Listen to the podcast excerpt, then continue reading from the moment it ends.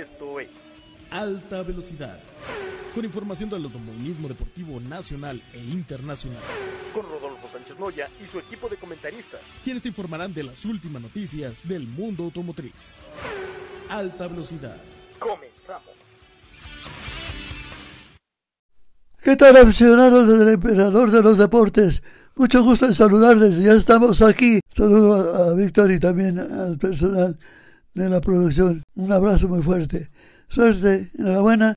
Y Víctor. Sí, Rodolfo, pues vamos a tener un programa muy entretenido. Vamos a platicar, como siempre, Omar Álvarez nos enviará su, su colaboración en torno a todo lo que aconteció este fin de semana con Checo Pérez en Fórmula 1 y bueno, pues con todos los, los equipos. Un fin de semana muy, muy movidito, con, con innovaciones y muy interesante. También vamos a platicar, obviamente, por ahí con tu buen amigo Gustavo del Campo y con Javier Carmona Solís un poquito del tema de, de Checo Pérez y bueno, cerraremos por ahí con una entrevista de Nissan también con la presentación de su X-Trail 2023. Adelante, Víctor, te escucho. Pues nada, Rolfo, vamos a, a platicar a lo largo del programa, pero sí comentar en esta introducción que Checo Pérez tuvo un gran fin de semana, como pudiste verlo, y nos dejó a todos muy, muy, con muy buen sabor de boca, con dos victorias el fin de semana, ganando la carrera sprint el día sábado y ganando el Gran Premio de Baku el día, del, el día de hoy. Seguramente la gente va a andar en las calles gritando México, México, México. ¿Por qué? Porque buen trabajo de Checo Pérez. Pues vamos adelante, ¿qué te parece, Rodolfo, si mandamos eh, la primera parte con Omar Álvarez? Telcel Infinitum presentan. ¿Qué tal amigos? ¿Cómo están? Me da muchísimo gusto saludarlos como siempre y como cada fin de semana, sobre todo cada fin de semana que hay carrera. Les saluda su amigo Omar Álvarez y ya lo saben, así me pueden seguir en todas las plataformas y redes sociales como arroba el pitwall y por supuesto también seguirnos en arroba alta velocidad TV, en donde, bueno, pues siempre platicamos y compartimos con todos ustedes la información y la actualidad de la Fórmula 1 que este fin de semana regresó a las pistas. Y por supuesto les tengo, además de, bueno, de saludar a Rodolfo Sánchez Noya y a Víctor Uribe, gracias por darme la palabra. Los saludo con muchísimo gusto y por supuesto también a todos ustedes del otro lado del micrófono. Y les tengo, como siempre, los datos, los récords y los reflejos del Gran Premio de Azerbaiyán 2023, los uh, reflejos de cada fin de semana de carrera, en este caso el Gran Premio de Azerbaiyán, que concluyó este domingo con extraordinarias noticias, sobre todo para los mexicanos. El Gran Premio de Azerbaiyán 2023, una competencia histórica por varias razones, una competencia histórica en la Fórmula 1 por diversas razones. Un fin de semana completamente diferente, histórico, de cambios de formatos, unos formatos nuevos y de experimentos que hizo eh, Liberty Media, la propietaria de la Fórmula 1, la propia categoría y por supuesto la FIA que permitió también estos eh, cambios, estas modificaciones para mejorar el espectáculo. Principalmente ese es el objetivo de todas estas modificaciones en la Fórmula 1. Es la primera carrera en la historia de la Fórmula 1 con dos pruebas de calificación, es decir, con dos qualis, como las conocemos comúnmente en inglés, con dos pruebas de calificación y dos carreras en un mismo fin de semana, es decir, una carrera con formato sprint, que ya lo hemos platicado y lo hemos compartido aquí en varias ocasiones, una carrera corta, una carrera eh, sin detenciones en los pits, una carrera a 100 kilómetros y el Gran Premio tradicional pactado a 51 vueltas del domingo. Así que bueno, interesante lo que vimos durante todo el fin de semana en este tema de los formatos y las eh, los, los experimentos, las pruebas que, que realiza la Fórmula 1 para mejorar el espectáculo. Fue la primera competencia con este formato de seis pactadas en el 2023. Recordemos que se han venido realizando las carreras sprint en los años anteriores, en los dos años anteriores, básicamente en tres ocasiones en cada año y en esta ocasión la Fórmula 1 y la FIA pactaron seis competencias con este formato que acabamos de ver este fin de semana el circuito callejero de Bakú. Ahí se corrió en este extraordinario circuito callejero muy complicado, muy técnico, de los más rápidos, los callejeros más, más rápidos y con la recta, incluso la recta más larga de todo el mundial, con poco más de 2,2 kilómetros en total. Esta fue pues la séptima carrera en este escenario, en este circuito, la sexta como el Gran Premio de Azerbaiyán y primera, bueno, una, una más como el Gran Premio de Europa en su etapa inaugural, en su carrera inaugural en el 2016. Fue la primera competencia también en la que se realizó una prueba de calificación para ordenar la parrilla de salida de la carrera sprint, es decir, de la carrera corta del sábado. Esto sucedió el sábado, las dos competencias, es decir, la, la calificación para la sprint y la propia carrera sprint se realizaron el sábado. Esta calificación tuvo eh, además, la eh, particularidad de correrse eh, con menos tiempo en la Q1, en la Q2 y en la Q3, con tiempos reducidos, a diferencia de la calificación tradicional, y con neumáticos emparejados para todos los pilotos.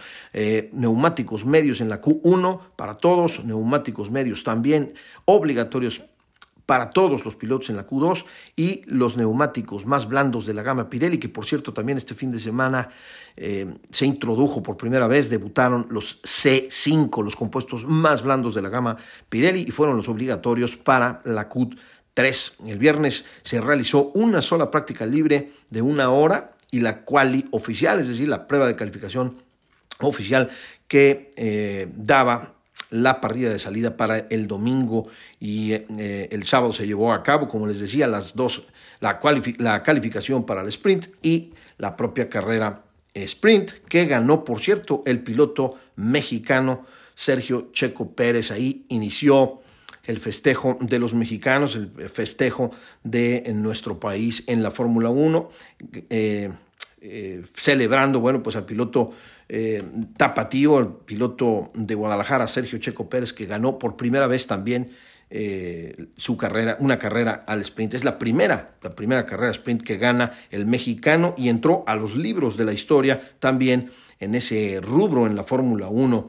Recordemos que ha habido básicamente siete carreras, con estas siete carreras sprint, y bueno, el máximo ganador es Max Verstappen, pero Checo ya entró a la historia ganando su primera carrera eh, al sprint las dos eh, pruebas de calificación las conquistó el equipo de Maranello, que regresó este fin de semana a la acción, regresó a la competencia, poniendo a Charles Leclerc eh, ganando eh, estas dos pruebas de calificación, es decir, siendo el más rápido, que logró su pole número 19 en la Fórmula 1 el viernes para salir el día domingo en la primera posición y también logró la pole de la carrera sprint. Así que bien por Charles Leclerc y bien por Ferrari que dan un pasito adelante. Desafortunadamente no pudieron concretar nuevamente esa, esas uh, poles de Charles Leclerc, que lleva, por cierto, 19 posiciones de privilegio y solo ha convertido eh, de esas 19 en 5 mm, victorias. Así que pues, en, ese, en ese aspecto Ferrari mal y sobre todo Charles Leclerc no ha logrado convertir más poles en victorias. El sábado volvió eh, a ser el más rápido, el piloto monegasco, pero Checo le adelantó en la carrera sprint para llevarse el triunfo y ocho puntos en su cuenta personal, confirmando que los circuitos callejeros para Checo son verdaderamente su especialidad.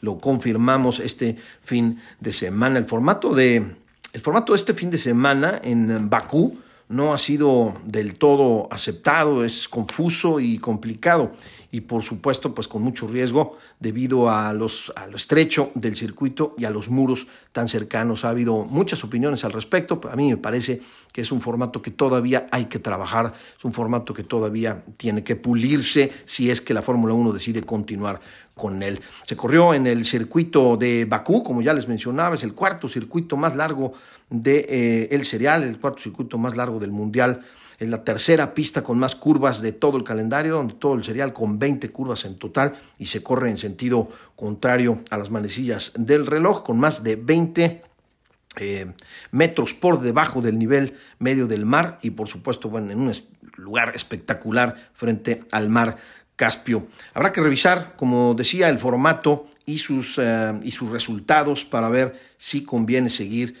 usándolo en la máxima categoría o no. A mí me parece en lo personal, ya platicaremos por supuesto más a detalle con Rodolfo y con Víctor sobre esto y por supuesto escucharemos sus opiniones a través de las redes sociales. ¿Les gustó o no les gustó el formato sprint y además con esta eh, calificación para la carrera sprint? Compártanos su opinión. Ya el domingo, ya el domingo, pues bueno, vino lo mejor, la cereza del pastel lo hecho por Sergio Pérez durante el fin de semana fue verdaderamente redondo con lo que sucedió el domingo. Checo consiguió eh, con extraordinaria autoridad su sexta victoria en Fórmula 1 en la historia de la máxima categoría.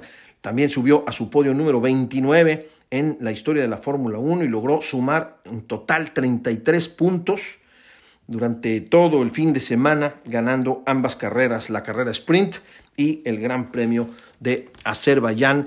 Por supuesto, tuvo algo de suerte con el despliegue del auto de seguridad, que por cierto también es un circuito en el que seis de siete ocasiones se ha desplegado el auto de seguridad. Es un porcentaje muy, muy alto, precisamente por lo que mencionaba los riesgos de los muros, las calles y lo estrecho del circuito. Pero bueno, el mexicano ya supera en victorias al propio Charles Leclerc que mencionaba hace un momento, tiene cinco victorias en la Fórmula 1. Checo ya lo rebasó, ya tiene seis victorias y también rebasó, eh, superó a pilotos como Giuseppe Farina, como Clay Regazzoni, Keke Rosberg, John Watson y Michele, Michele Alboreto con cinco triunfos, cada uno en la historia de la Fórmula 1. Así que bueno, Checo sigue haciendo historia, Checo sigue sumando eh, logros muy importantes para México como nación también, además de sumar, por supuesto, para su cuenta personal, pues México se coloca ya en una posición mucho más importante en la máxima categoría. La victoria de Checo marcó la octava vez en la que se escucha el himno nacional mexicano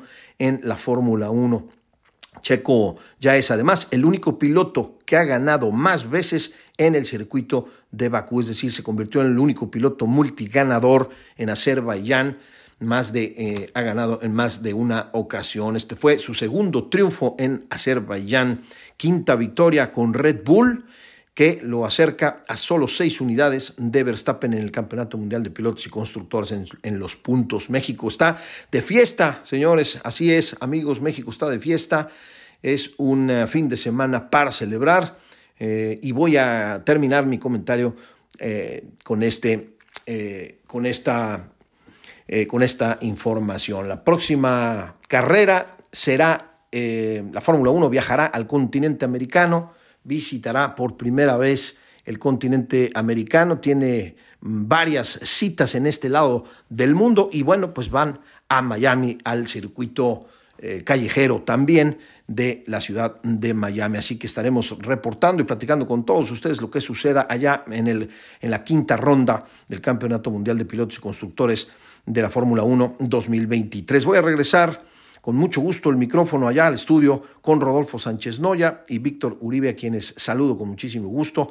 Y bueno, pues como siempre me despido de ustedes agradeciendo su atención. Les saludo Omar Álvarez, arroba eh, el Pitwall, ya lo saben, así me pueden seguir en todas las redes sociales. Muchísimas gracias por escucharnos y que disfruten, que sigan disfrutando el programa de alta velocidad radio y por supuesto que sigan disfrutando del fin de semana ¡Viva México!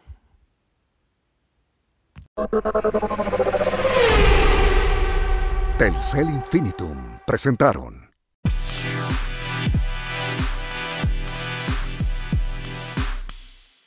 Estamos de regreso amigos y vamos a platicar, Rodolfo, pues con tu gran amigo Gustavo del Campo, que podemos comentar con él un poquito de lo acontecido el día de hoy y ayer en Fórmula 1 con Checo Pérez. Y aquí vamos a estar prácticamente festejando toda esa forma de manejo. Gran Checo Pérez. Así es que, mi querido Gustavo del Campo, tú que vives y que has estado tanto en el automovilismo nacional e internacional, ¿cómo viste a la forma de manejo de Checo Pérez? Hola Rodolfo, buenas tardes, gracias por tenerme. Pues la verdad que es impresionado, yo creo que el más impresionado de ser Max, que pensó que iba a ser fácil este año y y ya le puso Checo ahí la vara muy alta. Muy, muy padre verlo, verlo adelante, manejar este como lo debe de hacer y como lo sabe hacer en los callejeros, pero sobre todo la manera de que ya va a ser entre él, entre él y Max lo que va, lo, lo que resta del año, ¿no? Los otros equipos están muy atrás en cuanto a en cuanto a desarrollo de coche. Parece que sí pagó este, ¿cómo se llama? Lo que hizo Red Bull, que abusó de las reglas, gastó más dinero y, y, la, y la penalización en realidad pues no es no es penalización porque tiene un coche imbatible, ¿no? ¿Qué estilo de manejo crees que puedes calificar a Checo Pérez? Pues yo creo que bien, sin errores y los errores son fáciles de cometer en un en, un, en una pista callejera que, que vas pegándole a los bordes, ya sea con adelante, atrás, te, te, te, tienen que estar cuidando. Sí le benefició el error que hizo Max de, de este, ¿cómo se llama? De ver, ver, ver el accidente y meterse a los pits cuando era casi obvio que, que con ese accidente venía un este venía un certicaro. Pero es normal también que se equivoquen, ¿no? Son humanos. Y lo aprovechó bien. En, en la arrancada arrancó bien, lo tomó con calma. Nada más era cosa de que de que pasaran las tres vueltas, de que, les, de que desactivaran el DRS para poder pasar al Leclerc y de, ya de ahí pues irse atrás de Max, ¿no? Bueno, cuando te meten en un callejero y, te cambian las llantas por unas llantas enormes que no ves, que en realidad no ven la no ven la pista, tienen que irle calculando y calculando y calculando. Es increíble el trabajo que hacen los 20, porque en realidad no se ve nada. O sea, de veras que no sé cómo le hacen para, para, para no chocar tanto, porque la, la, la visibilidad es nula, porque es callejero y por las llantas tan enormes que traen adelante, no era con los rines grandes. Sí, aparte es por milímetros, o sea, veíamos que pasan en ciertas curvas, por ejemplo en la 2 pasan súper cerquita de, del muro y como dices, no, no lo están viendo, es todo al cálculo y al, a, la, pues, a la buena dinámica de los pilotos. Sí, es, es increíble lo que hace porque toma referencias arriba, pero para llegar a esa referencia, la verdad no sé cómo le haga. O sea, tienen horas y horas en el simulador que les ayuda mucho para tomar el ritmo y para tomar las referencias, que, que, eso yo creo que les ayuda a que no pase, pero si el coche de repente patina o, las llantas están frías o algo así, es muy, muy complicado, ¿no? Entonces, cuando, cuando eres bueno en el callejero es una, diferencia importante contra los demás, que es lo que le sucede a Checo. Sí, además también toma en cuenta que son híbridos y de, de, esa parte eléctrica no nos platican mucho, pero pero sí este, hay, un foco que te dice cuándo puedes tocar el coche, cuándo no, cuando como piloto tienes que brincar para no tocar el coche a la hora de que hagas contacto con la, con la tierra porque te vas a o sea, hay una parte oculta ahí que no, que no hablan mucho, ¿no? Y lo que estuvo muy mal fue lo que pasó cuando entró con al final, no sé si vieron el video, que todavía, sea, la, la carrera todavía no había acabado y ya los periodistas iban a lanzar hacia, ahora sí que hacia la baranda para, para tomar sus impresiones, ¿no? Entonces entró con y casi se lleva de corbata, pues habría más de 50, 60 gentes, o sea, se hubiera estado muy feo. Cerquita de una tragedia, como mencionas, Gustavo, porque sí fue, fue al filo de la, de la navaja y era un grupo grande, o sea, imagínate, para quitarse todos fue pues realmente milagroso que se quitaran porque también Ocon no venía despacito. Sí, porque haz de cuenta, es la, la, clásica, no hay una bola de gente y tú te mueves cuando se mueven los de adelante, ¿no? Pero ya que se mueven los de adelante ya no hay, no hay manera que los paren, ¿no? Si hubiera una forma de hacer una comparación en activo de la organización de este evento celebrado hoy y México, ¿cómo calificarías a México? Bueno, México lo hace muy bien, pero también una, este, como sea, una, una, una pista permanente facilita mucho más las cosas, ¿no? Cuando, cuando todo es de que lo acaban de montar y que es no, no improvisado, pero no en las mejores condiciones, puede pasar lo de ahorita, ¿no? Ahora también es muy, muy, muy difícil que pase que alguien entre en los pits en la última vuelta, ¿no? Sí, y aparte su única parada, ¿no? Muy, muy curioso este, este tema de que lo hace por reglamento más que nada. Pero bueno, pues sí, un, un riesgo muy grande que sí tendría que, que, tener en cuenta la FIA y para cuidar a los reporteros gráficos sobre todo. Y yo creo que ellos mismos se van a dar cuenta que, que mientras no se haya acabado, no se meten ahí. Sí, tienen que tomarlo mucho en cuenta porque no es nada fácil. O sea, la, la suerte que tuvieron con lo de con lo de Grosjean difícilmente se repite, ¿no? O sea, cuando se prende, ya, ya la gente no funciona igual. Y aparte, como dices tú, como es, como, como es callejero, hay centros donde están los, los oficiales de pista y donde está la, la gente que se ocupa de los incendios, pero están escondidos, el piloto no lo ve tan fácil, o sea, todo se complica, ¿no?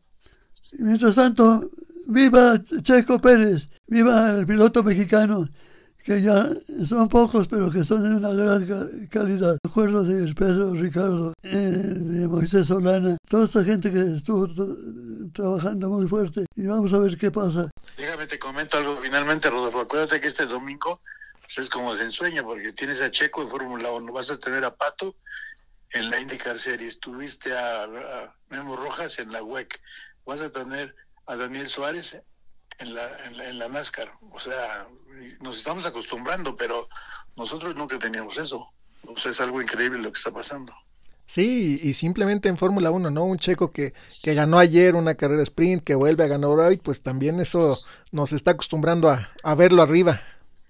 Ojalá y no pase lo que pasa con los mexicanos, que empiecen a decir que Checo gana porque está en Red Bull y que entonces ya no lo quieran porque porque ahora es, porque ahora es el bueno porque ahora es el mejor. Sí, el, ojalá, y no, eh, ojalá, y no, pase eso. Esa envidia que a veces surge, ojalá que no, y, bueno, pues al final buenas vibras y, y, ver a un mexicano triunfar siempre debe ser motivo de, de, orgullo y de echarle porras. Además que se aventaron una versión muy larga del himno, ¿eh? Sin quejas, fue larguísimo, qué bueno, qué bueno que era la nuestra.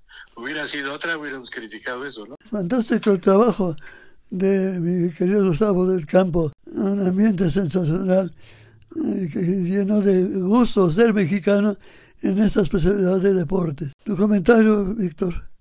No, pues agradecerle a, Gustavo su participación como siempre aquí en Alta Velocidad. Eh, un abrazo fuerte, Gustavo. No sé si tengas algo más que te gustaría agregar. No, dale las gracias y vamos a seguir celebrando. Ojalá y Pato gane y así, así ya tendremos dos y Dani Suárez también más tarde. Que nos vaya muy bien y que sea así cada domingo. Para despedir, ¿cuál ha sido tu mejor actuación en el automovilismo mexicano? Pues mira, la verdad todas son muy buenas, pero, pero sí me acuerdo más de la Pony, que tú estuviste en la Pony, tú fuiste culpable de la Pony, porque con poco dinero hacíamos mucho.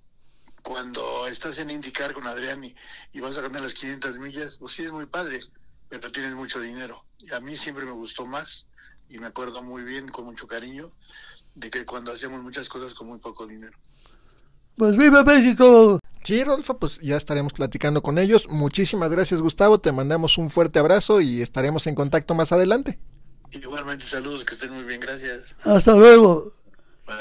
Gracias a ti. Regresamos en un momento, amigos.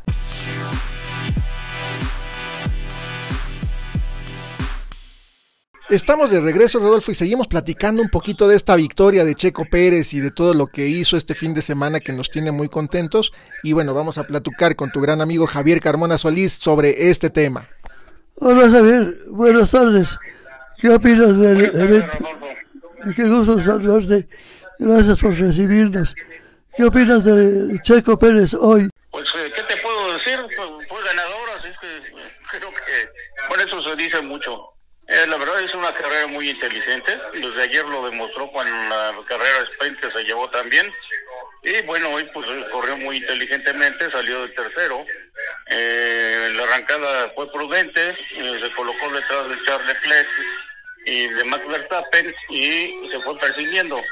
Hasta que tuvo la oportunidad, eh, hizo de la punta en un cambio de neumáticos, que además se hizo con carro insignia y de ahí hasta el final. Lo importante es que Max Verstappen no lo pudo alcanzar, aunque varias veces lo emparejó. Y Sergio se cerró con una victoria extraordinaria, su sexta en la Fórmula 1.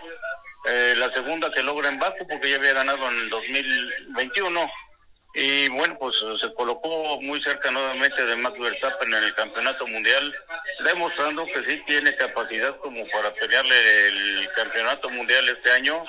Y yo creo que vamos a ver a un Sergio muy, muy, muy productivo en las carreras que restan. Y yo creo que tiene capacidad como para pelear el, título mundial, mi querido Rodolfo. ¿Podrías considerar eh, en los pilotos mexicanos un estilo mexicano de manejo? No, no creo en eso, mi querido Rodolfo. Yo creo que más bien es el sentimiento que piloto le imprime a sus vehículos, eh, dependiendo de la categoría en la que corran. Y bueno, pues eh, lo vemos muy claramente ahora porque tenemos pilotos estrellas en diferentes series. Por ejemplo, el Pato, el Pato War no puedes decir que, corre exactamente igual que Sergio Pérez. Tampoco puedes decir que Memo Rojas por igual que Pato o que Sergio y Daniel Suárez que son los cuatro estelares de, de, lo que viene siendo la, camada mexicana en, en, competencias internacionales para decir pronto pues eh, tienen el mismo estilo de manejo cada cual es el, el, propio y cada cual da resultados que es lo importante ¿no? Javier Carmona Solís compañero mío de periodismo durante más de 20 años pues eh, mira, yo creo que una gran primera época podemos decir que fue la de Pedro Ricardo Rodríguez. Estamos hablando de los años 60 y al inicio de los 60. Y bueno, pues ya sabemos que Pedro fue el número uno del mundo y para mí sigue siendo, eh, no porque solamente haya ganado dos carreras puntuables de Fórmula 1, en total ganó cuatro con las carreras que se hacían antes que no eran puntuables y también destacó en los prototipos. Y en los prototipos durante tres años consecutivos fue el mejor. Nadie pudo superarlo sobre todo en carreras nocturnas de lluvia. Y pues ahí está su legado no y de ahí hasta Sergio Pérez, porque la verdad, pues no, aunque Héctor Alonso que también militó en la Fórmula 1, por diferentes circunstancias nunca pudo llegar al, sitio que podía haber llegado. Y ahora, pues Sergio es el que está demostrando que hay capacidad en los mexicanos para estar en la máxima categoría. Pato Guarda en la, la Fórmula Indy, Memo Rojas en las carreras de resistencia y Daniel Suárez en la NASCAR. Yo creo que es algo bueno para el automovilismo mexicano. Estaremos en contacto. Pues gracias, gracias a todos los rodillos y estaremos en sintonía, Víctor. Muchas gracias, Javier. Claro que sí, te mandamos un abrazo. Disfruta de, del calorcito de Cancún y, y que estés muy bien. Regresamos en un momento, amigos.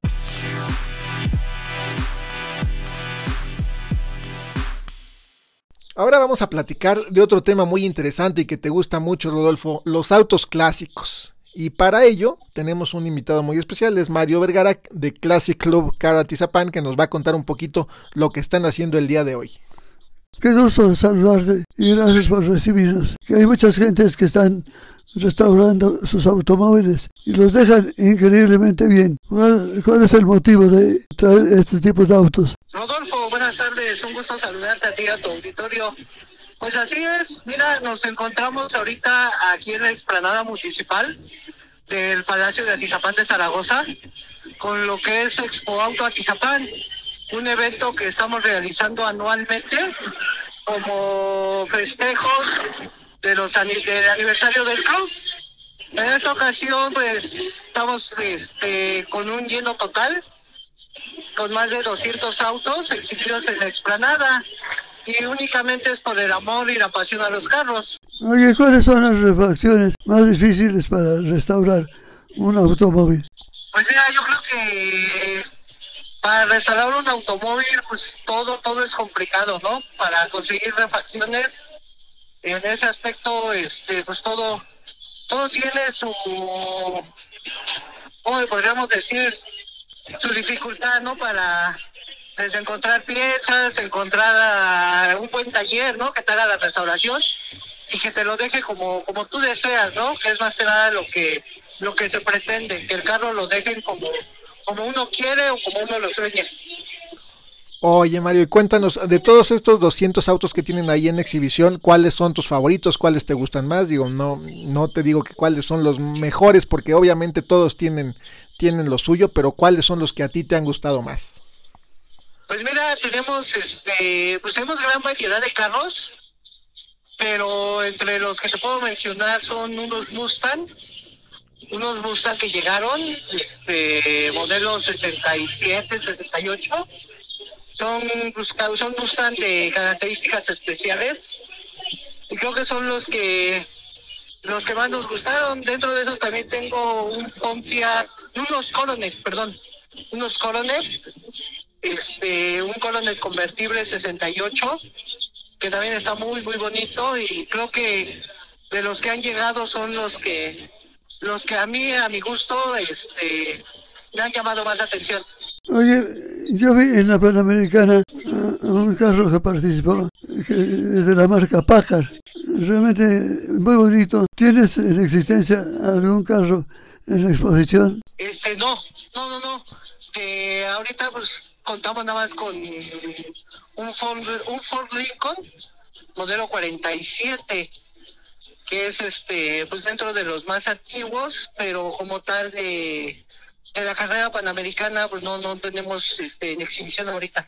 Tenemos digo que el más difícil ahorita es una una Forcito que nos llegó una Forcito como 32 que este llegó hace un momento. Y yo creo que entre los autos pues así que más especiales o más emblemáticos sería esta esta carcachita si así le pudiéramos llamar y que siento que en refacciones pues sí está complicado encontrar y a mi punto de vista pues es como que un carro pues un, un carro histórico no ya un modelo de esos que aún esté jalando y poder contar con él en esta exhibición pues es muy grato Ay, qué interesante, Mario. ¿Qué aniversario es de su club? Eh, como tal, es nuestro segundo aniversario que festejamos, pero este, ya tenemos cinco años con el club como tal. Pues muchas felicidades, Mario. Cuéntanos, ¿los pueden seguir a través de redes sociales o dónde los encuentran? Claro que sí, estamos en Facebook y en Instagram como Classic Car Club Atizapán.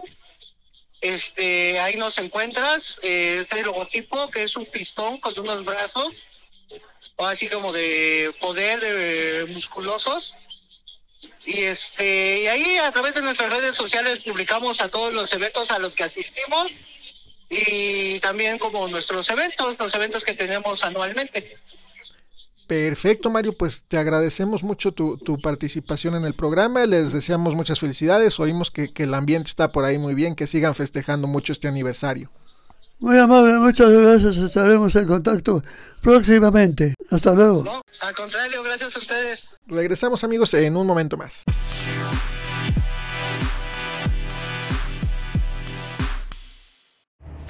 Amigos de alta velocidad, nos da gusto saludarlos y bueno, pues hoy tenemos un invitado que nos va a platicar todo lo que acontece con Nissan porque estamos justamente en Mérida en el lanzamiento de un par de SUVs. Bueno, es la misma, solamente que con dos motorizaciones. Y bueno, pues Gerardo, cuéntanos un poquito qué estamos viendo el día de hoy. Muchísimas gracias primero por el espacio, un saludo a todos tus eh, radioescuchas y, la verdad es que muy contentos de tenerlos el día de hoy con nosotros presentando lo que es la cuarta generación de Nissan X-Trail y como bien decías, pues un vehículo que presentamos con dos opciones de motorización, una de combustión interna y la otra con la tecnología e-Power que recientemente presentamos en Nissan y que incorporamos en, Nissan Kicks y ahora estamos presentando también en Nissan X-Trail. Así es amigos, y cuéntanos un poquito qué podemos encontrar en esta SUV. Sabemos que X-Trail es una camioneta con mucha tradición, hablamos de más de 100 mil unidades vendidas en México, de muchos años de, preferencia en el consumidor mexicano. ¿Qué, ¿Qué, innovaciones encuentra? Yo les puedo decir que lo que vemos es que las líneas son muy modernas, totalmente renovada, el poder se siente cuando la manejas, pero cuéntanos un poquito más a detalle qué encuentra el, el posible comprador de, de esta SUV. Sin duda. De entrada, pues como bien decías, un legado importante que tiene el nombre eh, Nissan X-Trail. Son más de 22 años y ahora presentándose con un cambio total, un cambio en el diseño, pero también cambios estructurales, un reforzamiento de todo lo que es la estructura del vehículo, incorporando estas dos motorizaciones que te comentaba. Por un lado, 2.5 litros y por otro lado, pues esta motorización eh, e-Power 100% eléctrica. El, impulso del vehículo siempre va a ser visto por una batería, lo cual genera que la emoción y la sensación de manejo sea eh, pues 100% la de un vehículo eléctrico, la entrega del torque es inmediata y tenemos también el acompañamiento de un pequeño motor de combustión interna que lo que hace es que alimenta esta batería para que siempre el impulso, como te comento, pues sea de un vehículo eléctrico. Por otro lado, a nivel diseño, a nivel estético, pues cambia radicalmente, es una evolución total del producto. En los interiores eh, pues tenemos 14 tecnologías Nissan Intelligent Mobility, tenemos el sistema ProPilot, que es un sistema de asistencias para tener una conducción semiautónoma, eh, capaz de leer inclusive lo que va a suceder con dos vehículos delante eh, del Nissan X-Trail. Entonces incorporamos tecnología, seguridad, diseño y conectividad y bueno, eh, toda esta suite pues obviamente entregada con la promesa de valor de marca de Nissan mexicana con más de de 60 años en nuestro país. Oye, está súper interesante y la verdad algo que la gente no, no sabe o no, no comprende un poquito porque es realmente nuevo el e-Power, ¿no? Es un, concepto nuevo de Nissan y nosotros lo hemos ido entendiendo, hoy lo entendemos también inclusive para términos prácticos como un vehículo eléctrico no enchufable. ¿no? Y, y, que genera su propia electricidad. O sea, al final del día tienes un auto que, que solito se vuelve autónomo y consume mínimo de gasolina tal cual, es, eh, creo que lo describiste muy bien, es poder tener la adopción de una tecnología para tener un vehículo eléctrico sin depender de una red o de una infraestructura de estaciones de recarga. Eh, básicamente, como tú bien comentas, traes el propio generador contigo, por lo tanto, el vehículo, hablando de autonomía, te puede entregar, en el caso de Nissan X-Trail, más de mil kilómetros de autonomía, ¿no? Es decir, la combinación entre eh, la carga de la batería y el motor que a su vez, como te comento y como bien lo, lo comentas tú también, eh, sirve el de combustión interna para alimentar la batería, nunca para darle impulso al vehículo y con esto pues rompes la barrera de la dependencia de una red de infraestructura de estaciones de carga que ciertamente el día de hoy pues no, no tenemos al alcance en nuestro país. Oye, también algo que es muy interesante es el, los caballos de fuerza, ¿no? En ambas versiones hablamos en promedio, bueno, son más de 180 caballos, 181 en gasolina y 189 en, en e-Power. Pero el torque, ¿no? O sea, la gente que le gusta manejar un poquito más deportivo o más rápido puede encontrar en e-Power esa, esa potencia extra, ¿no? O sea, no necesitas, a lo mejor la de gasolina no tiene turbo, pero te brincas al e-Power y entonces tienes ese pequeño turbo, por así llamarlo, o ese pequeño extra de potencia y el torque, ¿cómo ayuda a conducir más rápidamente? De entrada la emoción y la sensación desde que tocas el pie del de, eh, acelerador, la entrega de, de, potencia, la entrega del torque es inmediata y esto por un lado es la sensación y la emoción. Por otro lado también en el momento que tú necesitas realizar un rebase, incorporarte a una vía rápida, la realidad es que no tienes este estrés que a veces nos pasa de si el vehículo me va a responder de la forma que yo espero. Aquí es instantáneo. Tú pisas el acelerador e inmediatamente sientes la entrega de poder y de aceleración lineal y de forma instantánea. Y justamente amigos, ahorita estamos adentro de una Nissan X-Trail e-Power. Y bueno, descríbenos un poquito qué podemos encontrar al interior, ¿no? Empecemos por el volante que bueno, tiene un diseño muy moderno, deportivo, va más allá, ¿no? Creo que Nissan lo que ha trabajado de meses para acá ha sido una renovación total y lo podemos ver en este producto. Desde el 2019 nos dimos a la tarea de renovar todo el portafolio y bueno, claramente Nissan X-Trail es creo que el, el, ejemplo más claro de la evolución de nuestros productos. Como dices, por dentro un volante deportivo en D con los controles de mando al volante, puedes manejar por supuesto las estaciones cancelar de radio. El reconocimiento de voz. Claramente. ¿Cómo cancelar el reconocimiento como, de voz? Cancelar el reconocimiento de voz. Eh, los sistemas de, de, audio, tenemos también el control con el cual tú eh, pues eh, manipulas el sistema ProPilot, este sistema de conducción semiautónoma que comentábamos hace unos momentos. Eh, lo puedes hacer desde el volante. Tienes un TFT o una pantalla eh, central de 12.3 pulgadas en donde tienes pues una computadora de viaje, puedes tener la información referente al consumo de energía o a la regeneración también de la energía que puedes tener en uno de los siete manejos que te ofrece Nissan X-Trail y Power. También tienes una pantalla central en donde puedes manipular la conectividad del, del, vehículo, eh, conexión para Apple CarPlay y Android Auto de forma inalámbrica, eh, un aire acondicionado de triple zona. Nissan X-Trail se ofrece en versiones eh, de combustión interna con la variante de dos y tres filas de asientos. En el caso de ePower ofrecemos dos filas de asientos y puedes llegar a tener hasta un aire acondicionado electrónico de tres zonas. Eh, tienes por supuesto cargador inalámbrico, eh, pues tienes realmente una suite completa de beneficios. En el caso de la versión tope de ePower tienes también el espejo retrovisor, eh, pues prácticamente con una pantalla, ¿no? Eh, que te hace mucho más clara la, la, visión de los vehículos que traes atrás. Tienes un head-up display con el cual puedes ver tú sin eh, distraer tu vista del camino los principales indicadores del vehículo, velocidad, eh, velocidad promedio, consumo de combustible y algunas otras funciones, ¿no? Pero realmente el cambio es, es, es pues realmente importante en el, en el interior y para ello invitar a todos tus radioescuchas a que nos visiten ya sea en nuestra página de internet www.nissan.com.mx o bien que visiten a cualquiera de nuestros 231 distribuidores a lo largo y ancho del país. Sí, cuenta con diferentes detalles desde la palanca, ¿no? Es como un joystick ya básicamente, es algo súper moderno realmente que, que, ya es de última generación, se podría decir. Hemos visto la, la evolución, como bien mencionas, de Nissan estos años y Excel creo que no es la excepción ha, ha, dejado un muy buen sabor de boca entre los medios que estamos este fin de, de bueno, este, estos días cubriéndolo y probándola, ¿no? Creo que algo importante que, que podría señalar es por qué la, la iPower no se ofrece con tres filas de asientos. Me imagino que es por cuestión de espacio y baterías, ¿no? Es tal cual, es el acomodo de las baterías. Sin embargo, en la versión de combustión interna tenemos esa opción para que el cliente pueda elegir entre dos y tres filas de asientos. En el caso de iPower, eh, como bien comentas, por el acomodo de las baterías, ofrecemos únicamente la versión con dos filas. Y algo que hemos visto, amigos, es que el espacio para equipaje en la parte de atrás hoy lo hemos estado usando bastante y es súper cómodo, es muy fácil meter maletas, sacarlas, el espacio es bastante grande, no recuerdo exactamente cuántos litros caben, pero son, es... Son 1326, pero bueno, no sé si 1326 le digan mucho al, al, al, público, la realidad es que es un cajuelón y como dices, te cabe las maletas suficientes para emprender un viaje en familia sin ningún problema y también para ir al súper. No, o sea, la verdad es un, un, equipo, una camioneta muy ideal para familias grandes y pequeñas. Así es. La realidad es que esa es la apuesta, poder tener un vehículo en el portafolio que se adapte a cualquier necesidad de nuestros clientes y como te decía, desde 2019 venimos renovando todo el portafolio de Nissan y, y hoy muy contentos de presentar esta cuarta generación de la ya eh, pues legendaria y tan querida Nissan X-Trail en nuestro país.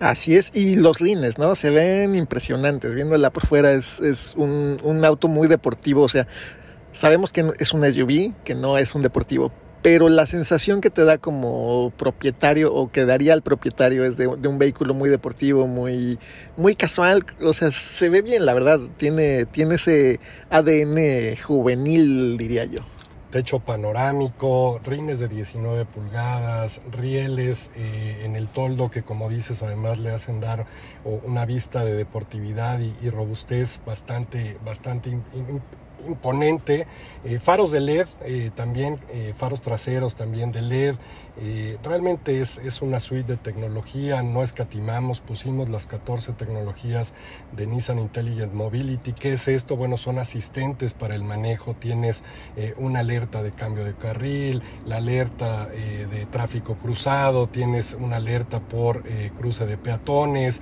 en fin, es, es toda una suite de tecnología, pero también tecnología que sirva, que funcione y que realmente el cliente pueda o disfrutar de manera activa o saber que tiene una seguridad que de manera pasiva puede apoyarle en algún momento de eh, pues en alguna contingencia.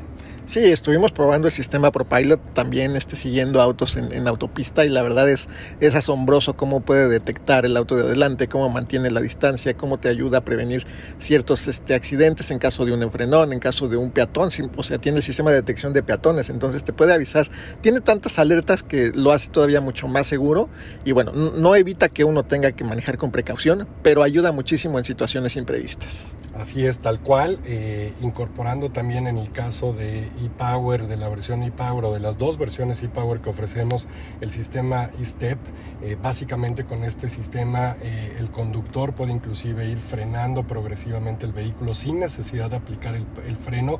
¿Cómo sucede esto? Bueno, simplemente desacelerando con el pie de, del acelerador, pues obviamente que, que nos sirve para darle impulso al vehículo, pero también a medida de que gradualmente vamos quitando el pie del acelerador, el vehículo también empieza a tener un frenado regenerativo, eh, no llega a detener por completo, a diferencia de nuestro eh, Nissan Leaf, pero en este caso también es otra de las tecnologías que incorporamos y que pues para el conductor hace un manejo muy divertido, muy seguro y como comentábamos también pues con la seguridad de que en el momento que tú necesites potencia, aceleración, ya sea por una necesidad en el camino o simplemente por algún eh, momento de eh, pues emoción que quieras disfrutar, pues sabes que el vehículo te lo va a entregar tan pronto pises el pie, del, el pie en el acelerador. ¿no? Oye, y cuéntanos un poquito para cerrar el tema de precios, cómo, cómo llegan, cuál es la versión de entrada y eh, obviamente la diferencia con, con ePower. Arrancamos, eh, en el caso de las versiones de combustión interna, tenemos como ya hemos comentado versiones en dos y tres filas, arrancamos en 670 mil pesos, prácticamente de ahí llegamos hasta un tope de 820 mil, en el caso de las versiones e-Power comenzamos en 840 mil pesos y terminamos en 930 mil. Aunado a ello, eso solamente en el lado de precios, sin embargo yo quisiera invitar a todos tus... Eh, eh, a todo tu público, a todos tus radioescuchas, a eh, acercarse con un distribuidor. Tenemos a través de nuestro brazo financiero Credinizan opciones desde crédito tradicional hasta esquemas que le llamamos nosotros selectivity. Es un esquema en el cual el cliente eh, no tiene que dar un, un, enganche completo, sino realmente baja el monto del enganche, se enfoca en un plazo de dos o tres años y al término de este plazo el cliente tiene todavía un saldo que decide qué hacer con él. ¿Y qué quiere decir qué hace con él? Puede optar por devolver el vehículo al distribuidor y a cambio recibir uno nuevo puede optar por pagar y liquidar el saldo remanente o puede optar por inclusive refinanciar ese saldo. Tenemos también la opción de eh, arrendamiento, en donde déjame aprovechar el espacio para comentarte que estamos trabajando junto con Credinizan para que ya en este momento el cliente pueda acercarse y acceder a un leasing con cero rentas anticipadas. No hay rentas anticipadas, el cliente va, opta por la opción de arrendamiento eh, puede acceder al vehículo con realmente una inversión inicial muy baja y al final del plazo también, pues de nueva forma elegir si liquida el vehículo, si refinancia el saldo o si obviamente devuelve el vehículo y a cambio recibe uno nuevo. Entonces, por opciones de financiamiento, por un abanico financiero, no, paremos, no paramos y la realidad es que estamos muy contentos de ofrecer esta suite integral a todos nuestros consumidores. No, pues te agradecemos muchísimo la explicación y bueno, pues a todos los amigos, como, como bien menciona Gerardo, vayan a, probarlo. Así será. Es, es, la mejor forma de conocerlos. esperemos que así sea y, bueno, pues nuevamente gracias por el espacio y un saludo a toda tu audiencia. Muchísimas gracias y regresamos amigos en un momento más.